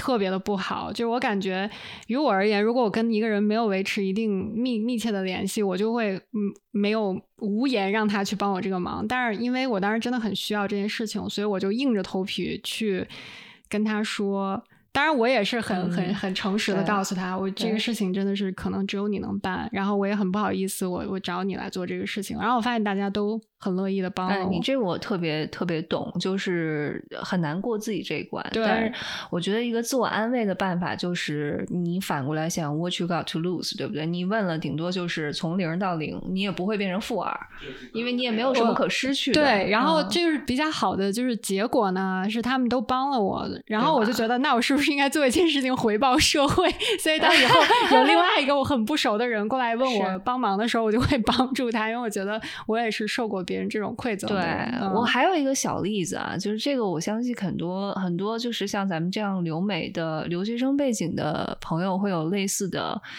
经历就是以前我一个人在加州生活的时候，最怕逢年过节，就是一到什么感恩节、倍思亲，说什么呢？对，就是什么感恩节、圣诞节、过新年，就觉得哎呀，都觉得特别的惨。嗯，但是呢，就我觉得很幸运的是，我朋友圈里面就有一两个朋友，每年都会提前问我说：“哎，你今年过节有没有 travel plan？如果你没有的话，可以来我家过节。”我。大概经历了两三年这样被邀请之后，我就会发现这个事情真的是特别温暖。然后我决定，以后如果我将来啊有一个地方可以招待朋友的话，我也要这样，就是呃 reciprocate，就是说把这个好的传统发扬下去。那身边比如说有什么可能落单过节要自己的朋友，就是要邀请他们。我觉得是一个。特别好的事情，我感觉自己被 Q 到了，不是不是是就是 落单，我说的是我说的是年轻一辈的小朋友，因为那个时候我是小朋友，老被哥哥姐姐。不，我是我是认真的觉得，就是每年一过节，好多人都问我，哎，你要你有地儿去吗？对，是啊是啊，所以我觉得这个真的是让我觉得很温暖了一点呀。哇，我们这个虽然有点跑题，但是这个是我真的是内心一些。想法，今天跟你们两个分分享一下吧。特别好，特别好。对。所以呢，Jack 呢，就给我感觉，我觉得他最 impressive 一点。虽然我跟 Jack 真的不是很熟啊，有很多次。吃饭以及打麻将的，你们俩都打麻将打多少次？互相欠了多少钱了？还说真的很不熟，哎，泛泛之交。嗯，但是我觉得老叶给我的感觉就是他是一个特别呃，就真诚的人啊。我觉得他每次别人问他一个问题，或者别人就是比如说问他老叶你这个副业啊，我这个想做个副业怎么样？我觉得他都是很诚恳的在跟别人介绍他的想法，对，没有那种很多人就是敷衍的那种态度。而且你看，我们每次要请老爷过来吃饭，我都特别不好意思，因为 in the end 就是我俩没做什么东西，然后老爷带了一堆好吃的所有东西。对，然后来了之后就就说，哎，都已经搞差不多了，你们把那个炉子热上。我们没有来了以后就说借你们家刀叉用一下，剩下全带。对，然后我说，哎，这种好朋友真的是打着灯笼也找不到，自带食物自带酒，技能点比较多嘛，这个。真的，我记得有一次来你们家吃饭，老爷给你拿了。十瓶酒，我当时看呆了。我说，就是那次我们搞那个呃后院烤肉的那次啊，然后我就真的呆了。我跟你讲，我说这个人那次那个我们组那一趴感觉都不太对，因为来了二十多个人，最后只有我姥爷和另外一个朋友仨人喝酒。后来喝到那天我下午一直到晚上凌晨两点，就就在就就。躺在那儿不能动了，已经挂掉了。对你对自己的酒量还是没有特别不是，是因为当全场二十个人只有三个人喝酒的时候，你就觉得我身上的就是背负的重量特别重。明白。你要扛起这个这个群体能喝醉酒的这个责任。因为他俩特别不客气，来了之后全开了，你知道吗？一排摆在那儿，然后就觉得我心理压力巨大无比。真是。对，所以话说回来，嗯，老叶是一个非常无私又非常真诚的人，对吧？这个，所以可能在他的这个副业的过程中，也给大家很多帮助。对，嗯嗯，所以我觉得我们之所以想要聊这期，就是想要哎，作为朋友聊聊天儿，然后呢，就是互相比对一下我们呃成长的经历和性格上的一些不同，然后呢，看看说哎，就看看为什么他能赚钱，我们不能赚钱。主要我觉得你主要是这个学习，对，学习一下 斜杠青年的思维模式，对吧？我我我后来又在想哈，老叶，你说你有。你有很多生意吧，还是跟比较熟或者是朋友一起做的？你有没有担心过把你的朋友变成你的 partner 会有一定的风险？哎，我我有一个相同的问题，就是你有没有经历过跟你的 partner 有非常闹翻、激烈的对意见相左的时候？你们怎么处理分歧啊？有的，肯定是有的。对，呃，特别是一些我特别看重的一些项目，特别想做好的项目。会有这种情况，对，但是但是我认为是一定要要要去尽早解决跟面对的。第一，尽早面对分歧，比那个延迟面对分歧要好，因为呃，越早的去面对，大家都有更多的选择。对，那那你在跟他们沟通这个分歧，或者试图。呃，怎么讲？就是达成一个共识的过程中，你有什么技巧吗？或者比如说，咱们举一个具体的例子，你最近一次觉得一个很棘手的问题，大概是怎么怎么去 handle 的？就光开拉面店就会遇到很多问题啊，对啊，那那一定要就要去跟你的其他 stakeholder 去 establish 这个。你对这个呃事情的看法怎么样？就是立场跟态度要要表达清楚。当然，每个人都是希望这个事情能够成，嗯，对吧？嗯，那在这个基础上面，然后各自去做相应的让步。但但是就是这个肯定是一个矛盾的，因为你是涉及到这个事情本身，这个这个 business 本身跟你个人的一些感受、一些意愿跟一些诉求，嗯，那么。呃，这个情况下面，就是我还是认为这件事情做成是比较重要的，嗯，但但是说是否以你想要的方式跟想要的一个过程去进行开展，呃，有时候你可以去放弃这些控制，对，有所让步，有让步，因为你的让步无非就是说你不再去左右说这件事情以什么样的方式发生，但是。你相信你的其他的 stakeholder 会 take care 这一段，所以呢，这个就是有这样的一个相互信任跟相互授权的这样的一个过程会发生，然后肯定是要有人当主，有人当次，那么要想清楚自己能够扛多少事情，然后因此。就是你的 accountability 跟你的这个 reward 肯定是成正比的。很简单的一点就是说，你一定要在一个组织里面先去确定谁去最后拍板，然后的话呢，如果是定了这个方向之后，就就不能改了，就是让这让这个方针去贯彻下去。然后呢，当然呢，从你的那个呃整个结构上面的话，要 reflect 这一点。那如果说呃某个成员有最大的一个 controlling power 的话，它的 reward 当然是要要要比较大的，但是它的 risk 也是是最大的。嗯，对。这样子的话，你触及了一个特别有趣的一个点，就是首先刚才你说的，大家着眼于共同的目标，就把这个事儿做成，对吧？然后呢，呃，个人的兴趣取向或者你个人的一些选择，在这里面反而是稍微次要的一个。位置是的，大家共同的想把这个事儿先做好。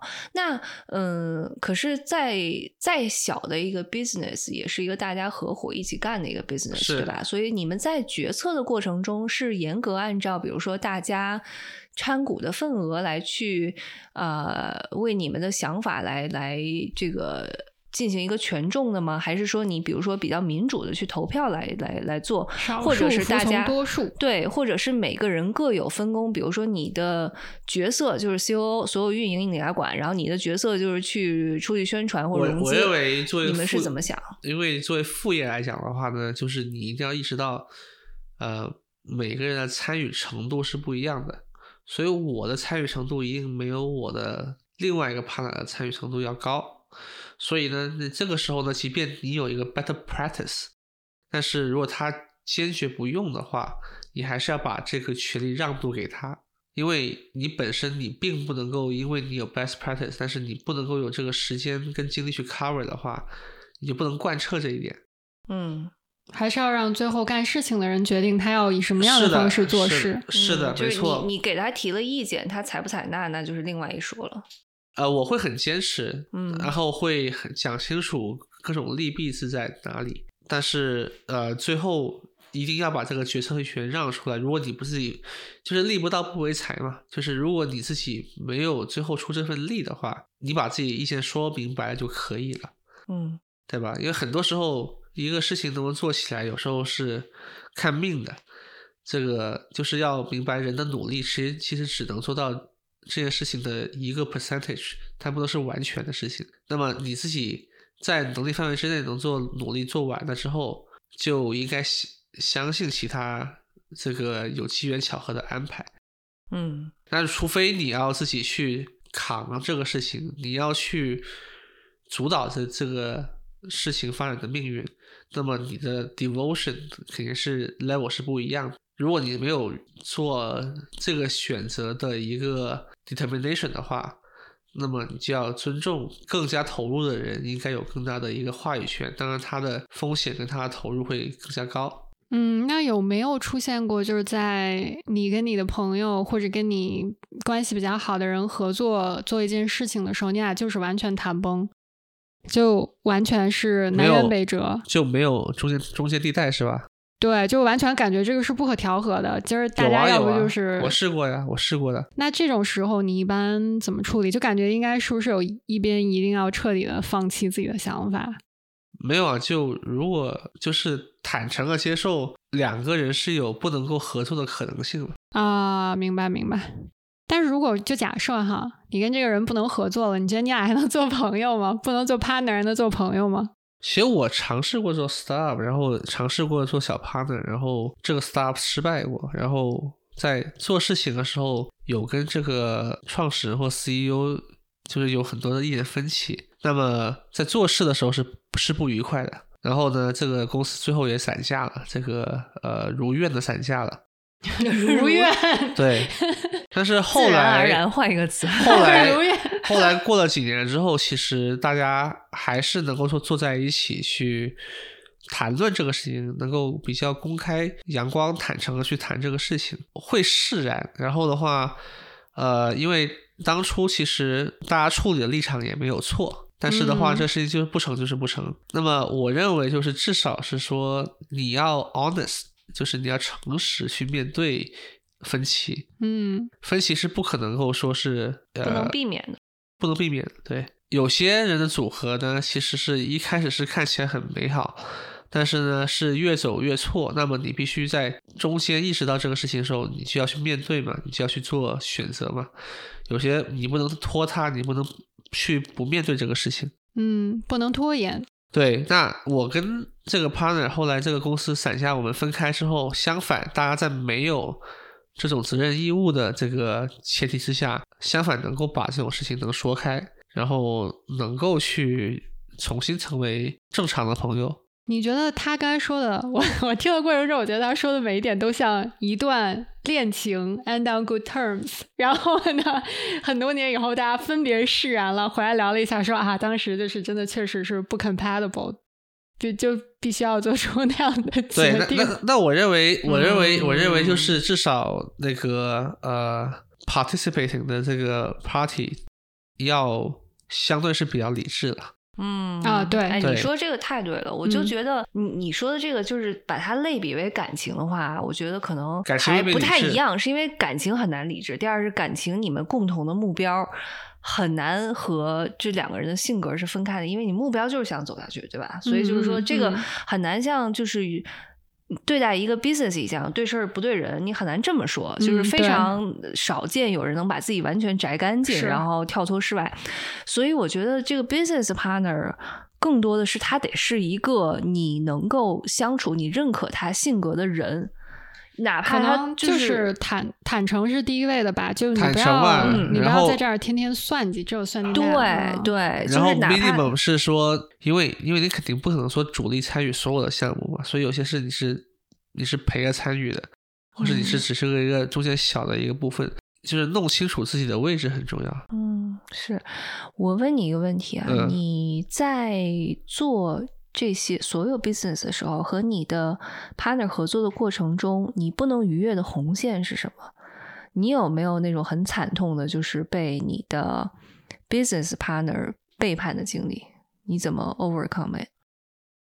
我会有过这种 suspect，那个 partner 会背叛我。哎，我又怎么又觉得像是你 suspect 你怀疑他出轨了？你对对对，另一半出轨。事实上呢，就事实上最后应该是说他有些难处吧，但是这个呃最后这个故事 storyline 不构成是一种背叛的行为，然后最后也能够两清，对吧？但是你是不是更希望他能开诚布公的跟你提一下？就是我现在有这个困难，就是你怎么澄清这件事情呢？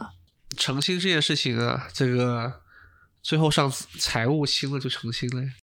哦，就是结账走人，是这个意思吗？啊，是的呀，是的呀，没错。呃，对我，我觉得，我觉得我听起来哈，老叶这意思就是说呢，首先呢，你得知道这人是一个诚恳的，呃，是一个诚实的人，对吧？他不是那种在自己后面打一个小算盘，然后不顾及你们两个人。共同的利益，他首先得是一个 decent 的人，他得觉得要也要为对方以及现在在做的这个事情负责。但是在这个过程中，如果两个人的目标或者两个人做事的方式实在不能够契合的话，那也不要拖着，就一拍两散，也许还是好的结果。是的，对，是的。所以挑 partner 的时候，一般从朋友去挑起这个事情一点没错。嗯，因为你朋友，你总是你可能更了解的人。但但但是呢，你要有一个防线，就是说，万一你们做事情最后不能如愿的进行的话，那么大家要去坦诚的去认可这个事实。嗯。那么该去撤的时候就撤呗。嗯。也没啥的，对吧？因为一个生意它是自己，它是一个生命体嘛，对吧？它能够存活跟他是要夭折，这东西。并不完全由你们两个是这几个说了算，不一定都是人为因素而决定的，有太多不确定的外界因素会影响对的，是不是能成功？那该坦坦诚的时候坦诚了。哎，亲，你觉得咱这个事儿亏到多少钱的时候，咱就该算？所以我现在要引入我非常 就是尊敬我我非常 尊敬的一个就是呃年纪稍长一点的 mentor 说过一句话，我觉得还挺印象深刻的。他说。你这个最好的 business partner 呢，就是你们俩共事一件事儿，如果成了，大家皆大欢喜，一起赚钱，每个人都很开心。那如果不成的话，没有关系，you you two just sit down and drink it off，以后还是朋友。嗯，我觉得咱俩最理想的一种状态，就是没有以赚钱为目的嘛，所以 说就别亏太多就行。对我现在有点想不出来，咱俩能为做播客这个事儿产生多大的冲突，我现在有点无法想象。那你们可以 align 一下，就是说到底亏多少是个 comfortable 的一个 line。我我觉得目前咱俩都还是亏得起的。对我现在并没有什么下限。不是不是不是不是不是，就不是说呃现在。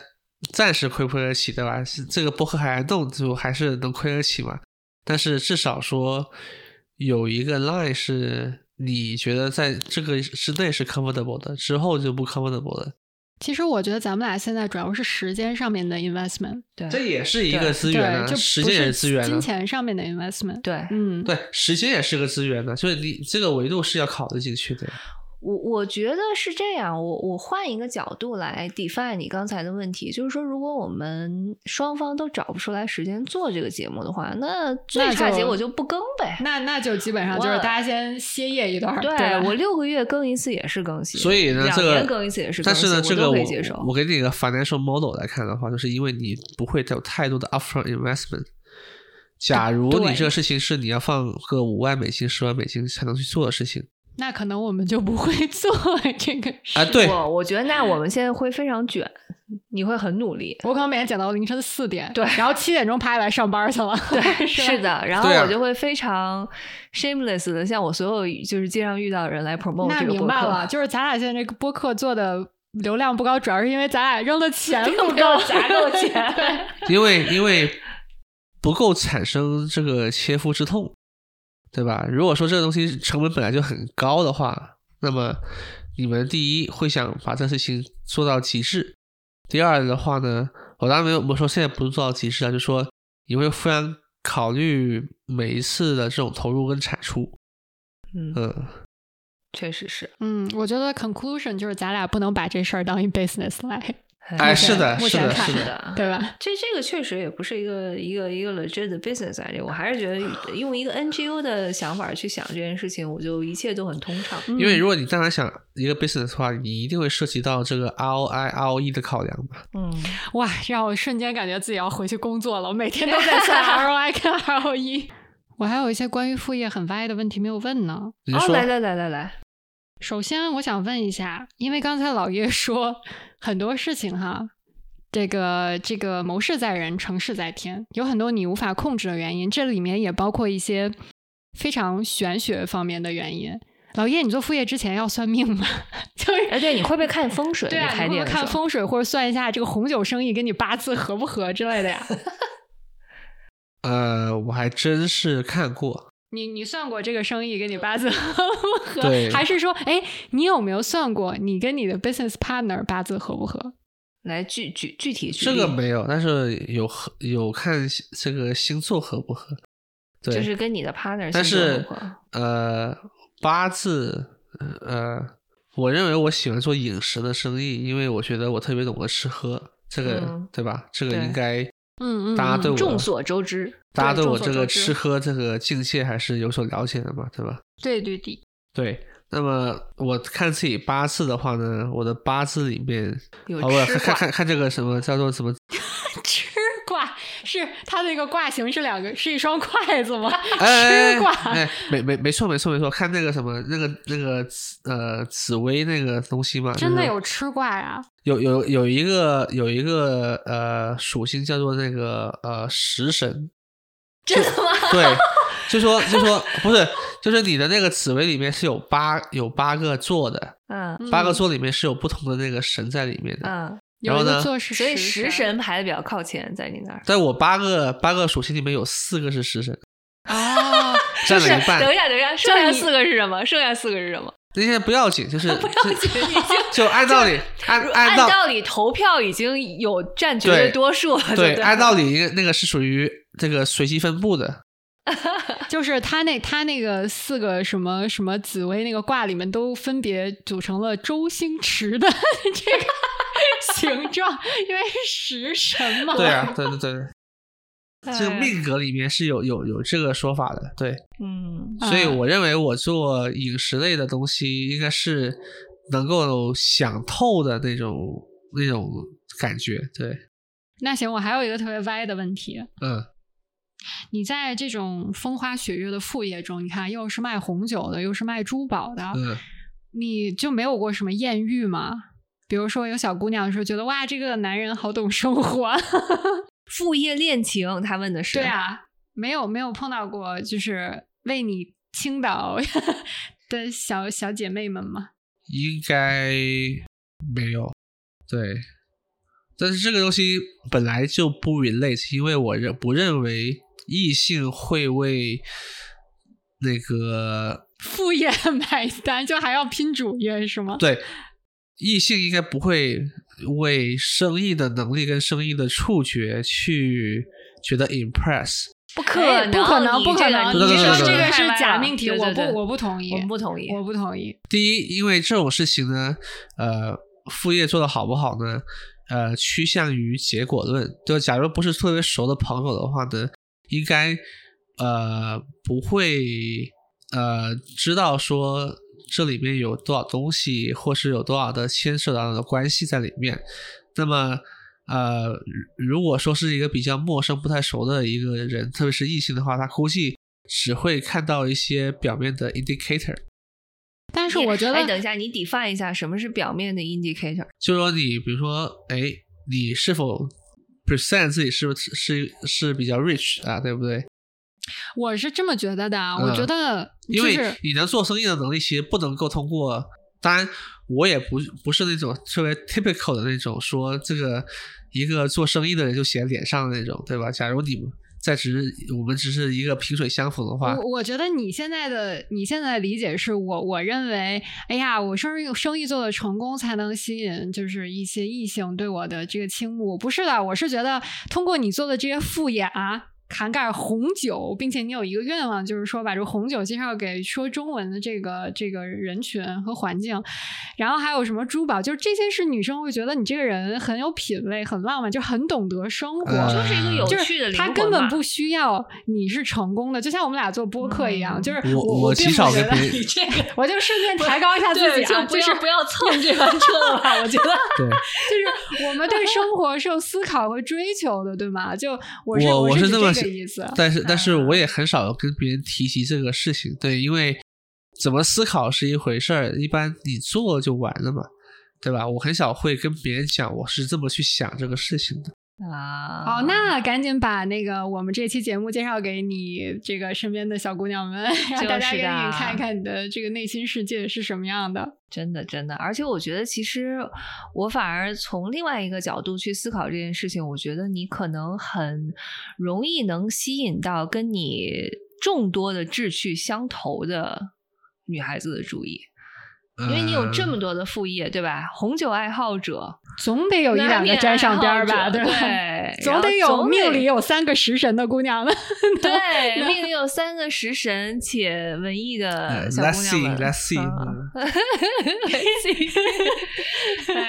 哎，各位听众们，你们都听到了啊？这个他想他想 see see 呢？对对对对 对，大家身边有什么资源的啊？我们这个后台的评论区是一直向你敞开的。我其实都不知道咱是咋评论哦，可哦就在那个平台下面评论，是可以在平台下面好的好的，嗯，就是上次说我们音质不好那个哥们儿已经被拉黑了，删除删除，对，嗯嗯，还有啥歪问题？